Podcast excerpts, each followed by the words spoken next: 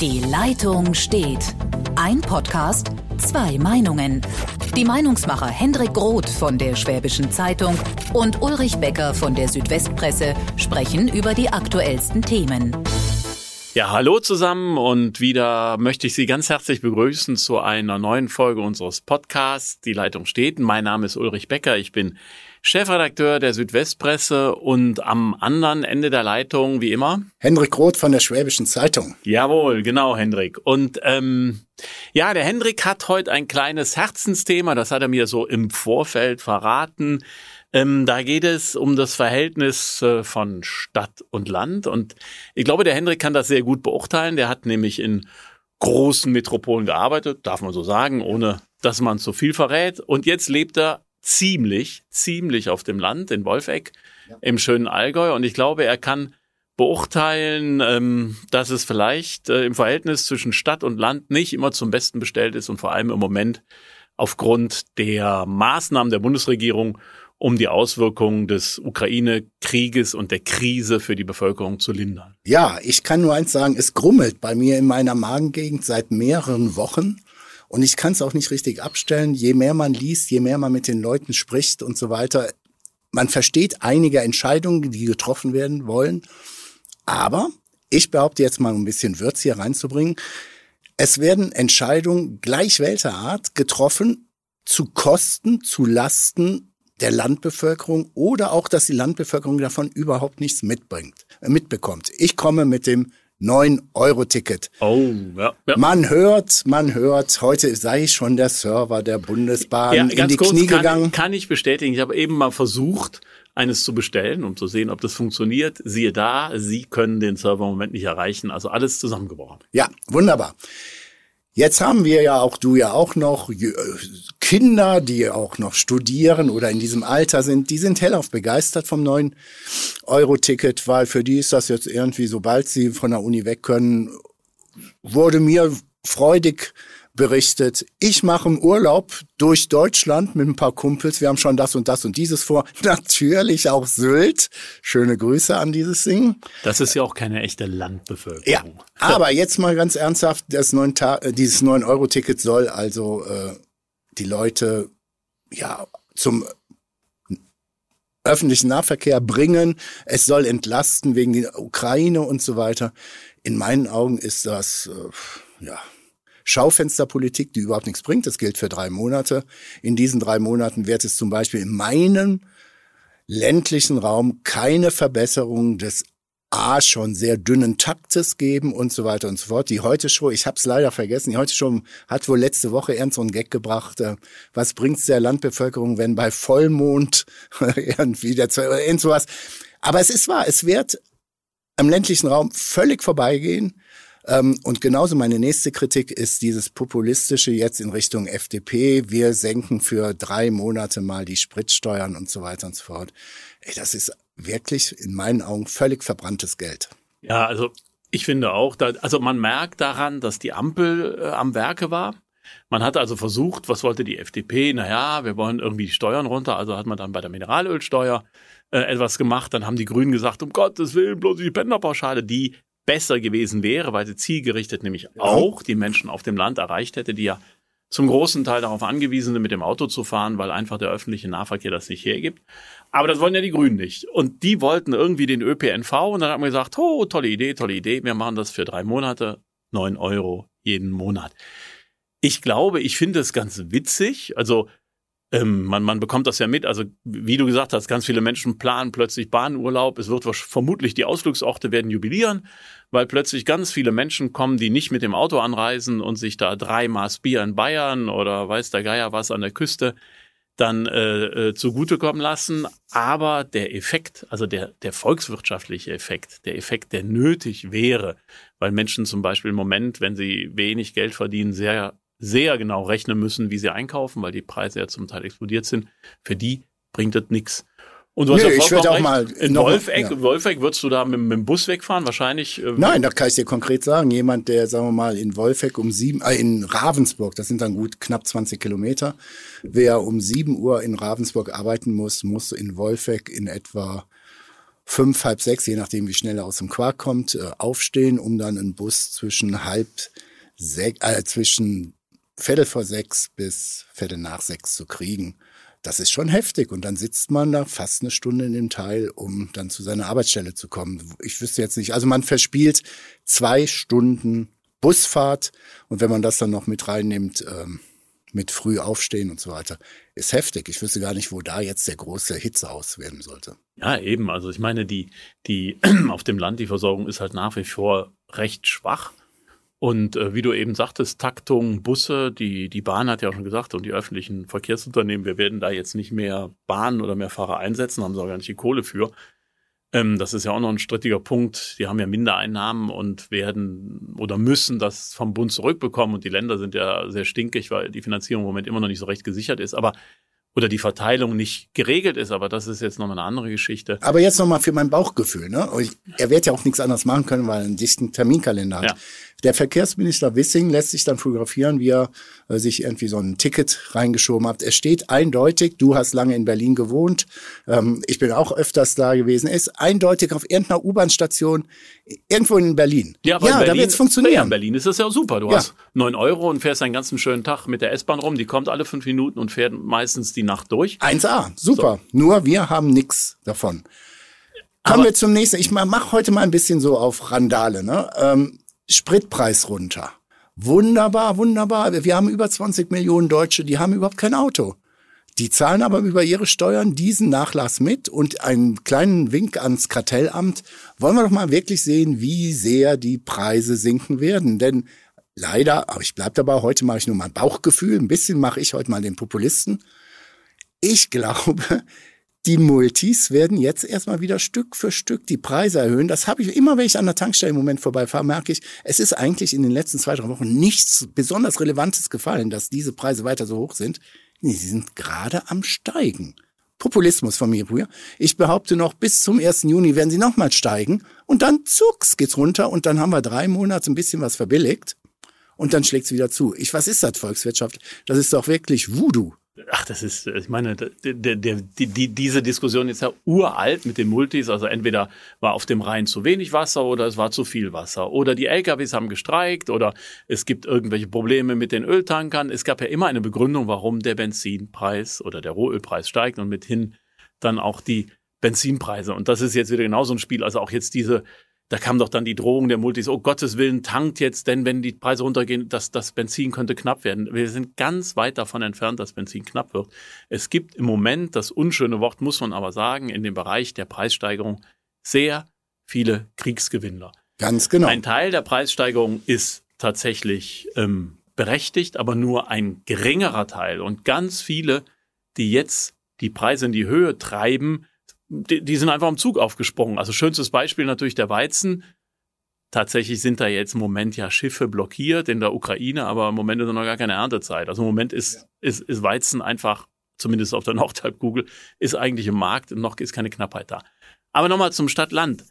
Also diese, diese, diese Mineralölsteuer, ähm, die da gesenkt wird, beziehungsweise die gestrichen wird, gesenkt wird, ähm, das ist die Mehrwertsteuer auf die äh, Preise, ne? glaube ich, wenn man. Nein, nein, falsch, nein, nein, das ist die, das ist der, die Steuer auf die Ölerzeugnisse, die unterschiedlich ist. Deshalb wird der Diesel weniger äh, runtergehen als Benzin. Genau. Ähm, die trifft ja oder bevorzugt jeden, auch den, der jetzt mal kein E-Auto fährt oder ein großes Auto fährt, also mithin die Leute, die einfach sagen, was kostet die Welt? Ich fahre halt einen riesen SUV mit 20 Liter Verbrauch, das ist mir ja ganz egal. Und da wiederhole ich mich, es wäre viel sinnvoller gewesen, auch im Sinne des Stadt-Land-Ausgleichs, wenn man die Menschen bei der Pendlerpauschale besser gestellt hätte, die halt sehr viel fahren müssen. Und nicht die, die halt fahren, weil es ihnen Spaß macht, schnell fahren, weil es ihnen Spaß macht oder weil sie ein sehr großes Auto haben, sollen sie auch für den Benzin mehr zahlen. Habe ich ja nichts dagegen, aber warum sollen die entlastet werden?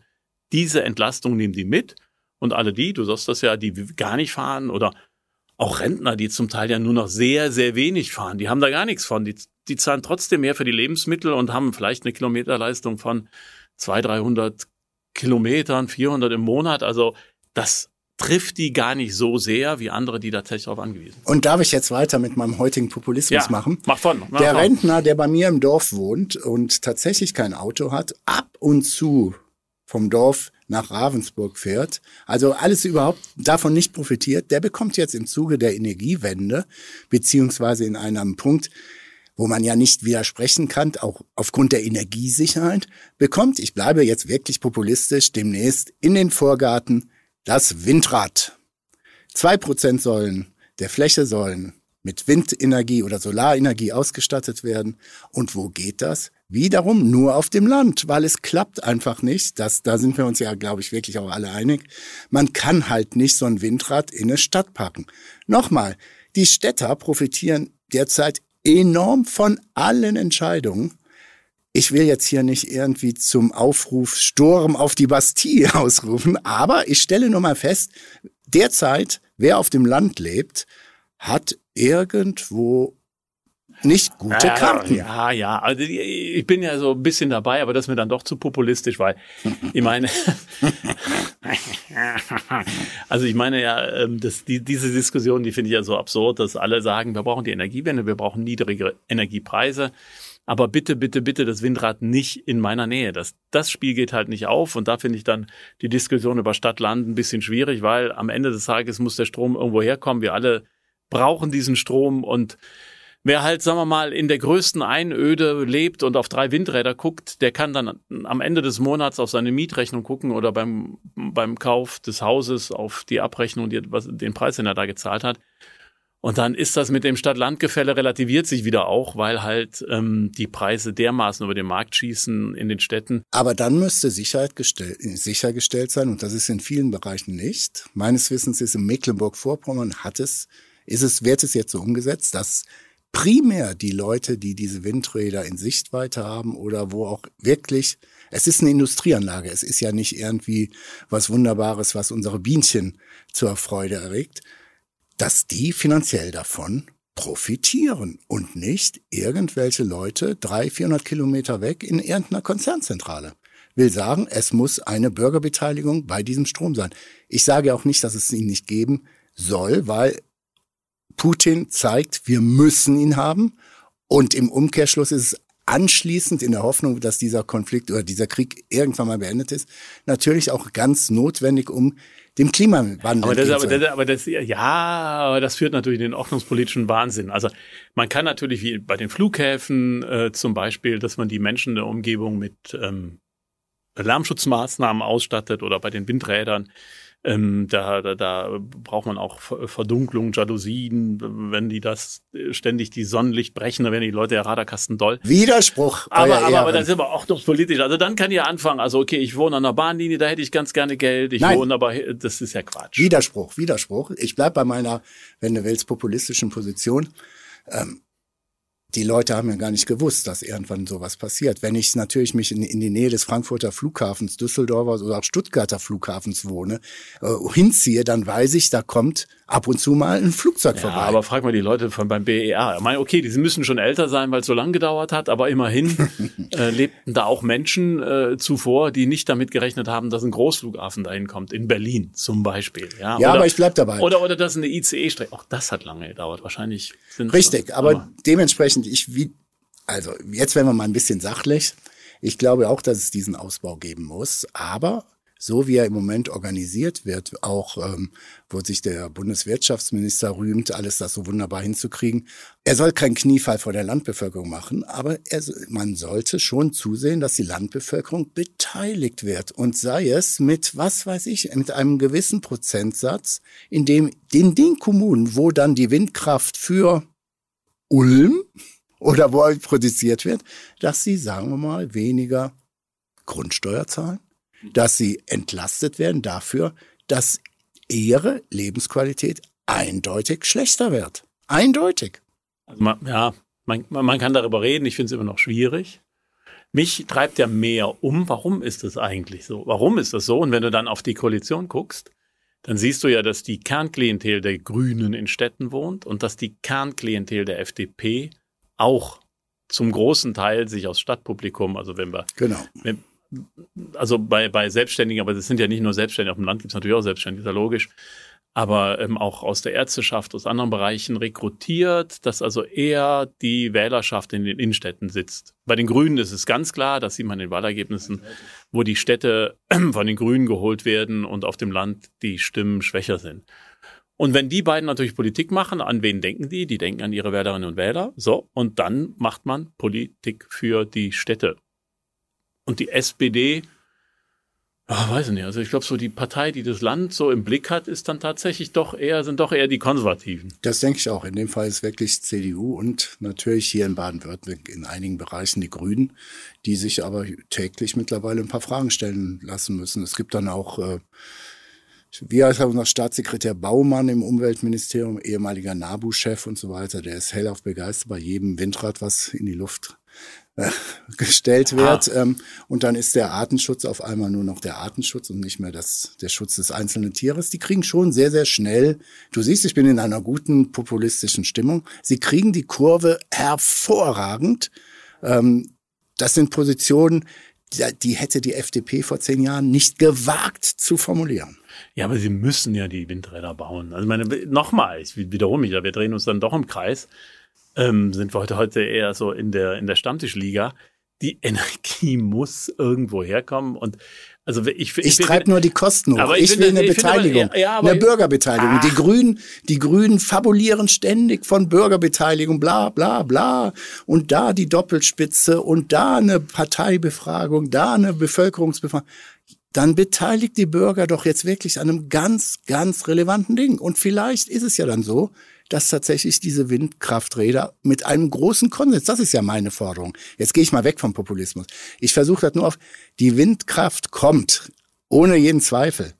Ich sage nur eins, um keine großen Verwerfungen hinzubekommen, seht zu, dass ihr die Bevölkerung, die davon als allererste betroffen ist, mitnehmt. Und das geht übers Portemonnaie. Das geht mit einer Steuerentlastung, sagen wir mal, von 15 Prozent oder wo auch immer. Hm. Das sind wir jetzt hier Thesen. Nö, die stehen. Ja, Logo. 15 Prozent Steuer. Ich meine, da ziehen ja alle dann äh, an den Rand von Windrädern. Ja, kannst ja meinetwegen auch machen. Ich kenne sogar jemanden, der hat ein Ackergrundstück gekauft, weil er darauf spekuliert, dass im Laufe der nächsten zwölf Monate da zwei Windräder Kraftanlagen, äh, es sind nicht Kraftanlagen, es nochmal, es sind Industrieanlagen, dass er da zwei Teile drauf bekommt und allein da bekommt er eine, eine Rendite raus vom Allerfeinsten. Ah, Sprich, das ist ja bei, das nein, sind Spekulanten. Nein, nein, nein, ja, mag ja sein, aber es zeigt ja, irgendwo wird Gewinn erzielt. Wir sind ja auch in der Marktwirtschaft. Niemand macht es wie die Caritas aus altruistischen Gründen. Sprich, es wird Gewinn erzielt. Und ich sage, bei der, dann schöpft doch mal bitte etwas von dem Gewinn ab und lasst es den Leuten, die da vor Ort leben. Und schon geht's ein bisschen günstiger. Naja, frag mal, die Caritas sind ja eine Einrichtung, die müssen auch Geld verdienen. Also das ist ja ähm, nur, nur noch was anderes. Aber ähm, die, also du kannst ja, das, das geht nicht. Nein, aber das geht nicht. Überleg, jetzt überleg doch mal ganz kurz und denk drüber nach, wirklich ordnungspolitisch und wirklich ernsthaft, was das bedeuten würde, wenn du sagst, okay, Sie wohnen in der Nähe einer äh, Industrieanlage, einer Industrieproduktion und deshalb bekommen sie einen Steuernachlass von meinetwegen 10 Prozent. Dann, nee, die, die Industrieanlage kommt ja später. Ich wohne da ja schon seit 100 Jahren. Ja, das ja nun die, die Henne und das Ei. Also die, die, aber die, das kriegst du verfassungsrechtlich, da, da würde ja jeder, der irgendwo wohnt, wo eine Straße verbreitert wird, ausgebaut wird, wo, wo irgendwas passiert, könnte das Geld mal halt. Die Windkraftanwohner äh, bekommen ja auch bessere Bedingungen, deshalb möchte ich das jetzt auch glaube ich, ist der falsche Weg. Du brauchst, du musst Akzeptanz schaffen. Ja. Wie?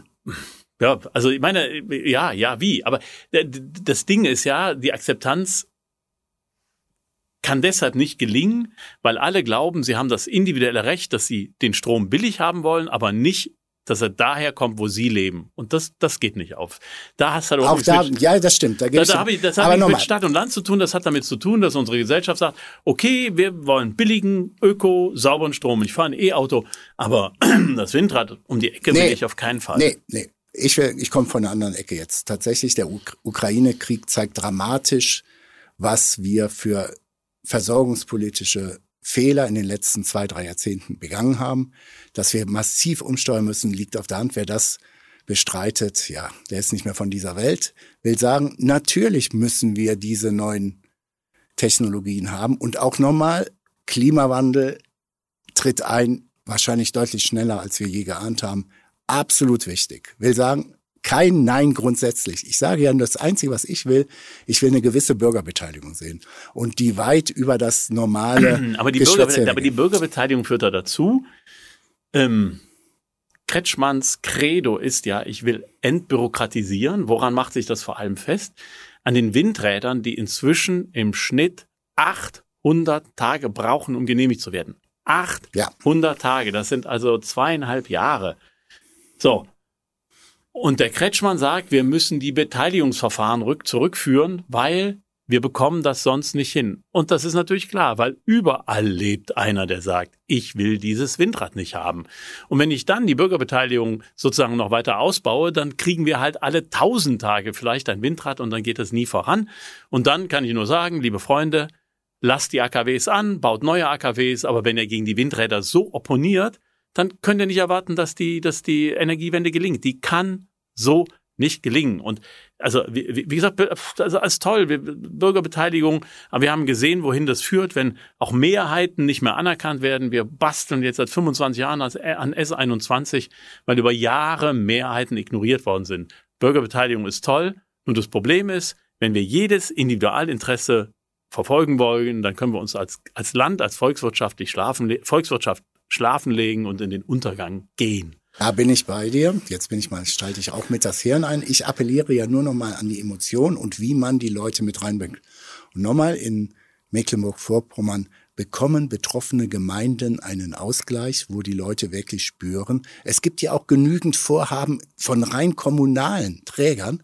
Es gibt Dörfer, die sagen, wir wollen zwei, drei Windräder bauen und dafür werdet ihr die nächsten 20 Jahre extrem niedrige, was weiß ich, Müllentsorgung und so weiter weiter haben, wo die Leute wirklich die Dörfer einen Konsens haben, sie haben da zwei, drei Teile stehen. Okay. Das ist der Punkt.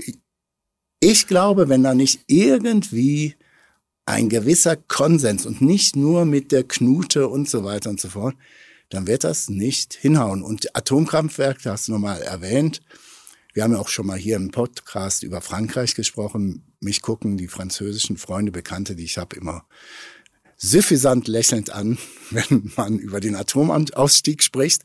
Der ist ja hier auch durch, ist ja auch ein kompletter Konsens. Aber ich sage trotzdem, auch in den Medien heißt es ja, es bringt überhaupt nichts, diese drei Atomkraftwerke äh, weiterlaufen zu lassen. Da behaupte ich, weil keiner bisher richtig mal ernsthaft nachgefragt hat was das nicht bringen sollte. Nochmal, auch ich bin kein Freund der Atomkraftwerke, aber jetzt das komplett in dieser Situation auch noch abzuschalten, Leute, irgendwo. Gut, ich glaube, das war der populistische ja. Bauch-Podcast von mir heute. Nächste, beim nächsten Mal bin ich seriöser und so weiter. Aber ich wollte jetzt mal meinem allgemeinen Bauchgrimmen ähm, Ausdruck verleihen, denn äh, Bauchgrimmen führt bei vielen Leuten auch zu seltsamen Wahlentscheidungen. Und dem wollte ich, möchte ich doch eigentlich mal vorbeugen.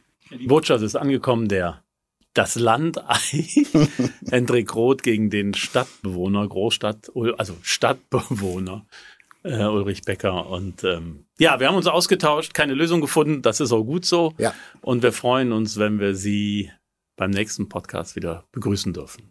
Alles klar. Bis dahin. Bis demnächst. Ciao. Auf schwäbische.de finden Sie noch viel mehr Qualitätsjournalismus. Das Digital-Abo gibt es schon für 9,90 Euro im Monat.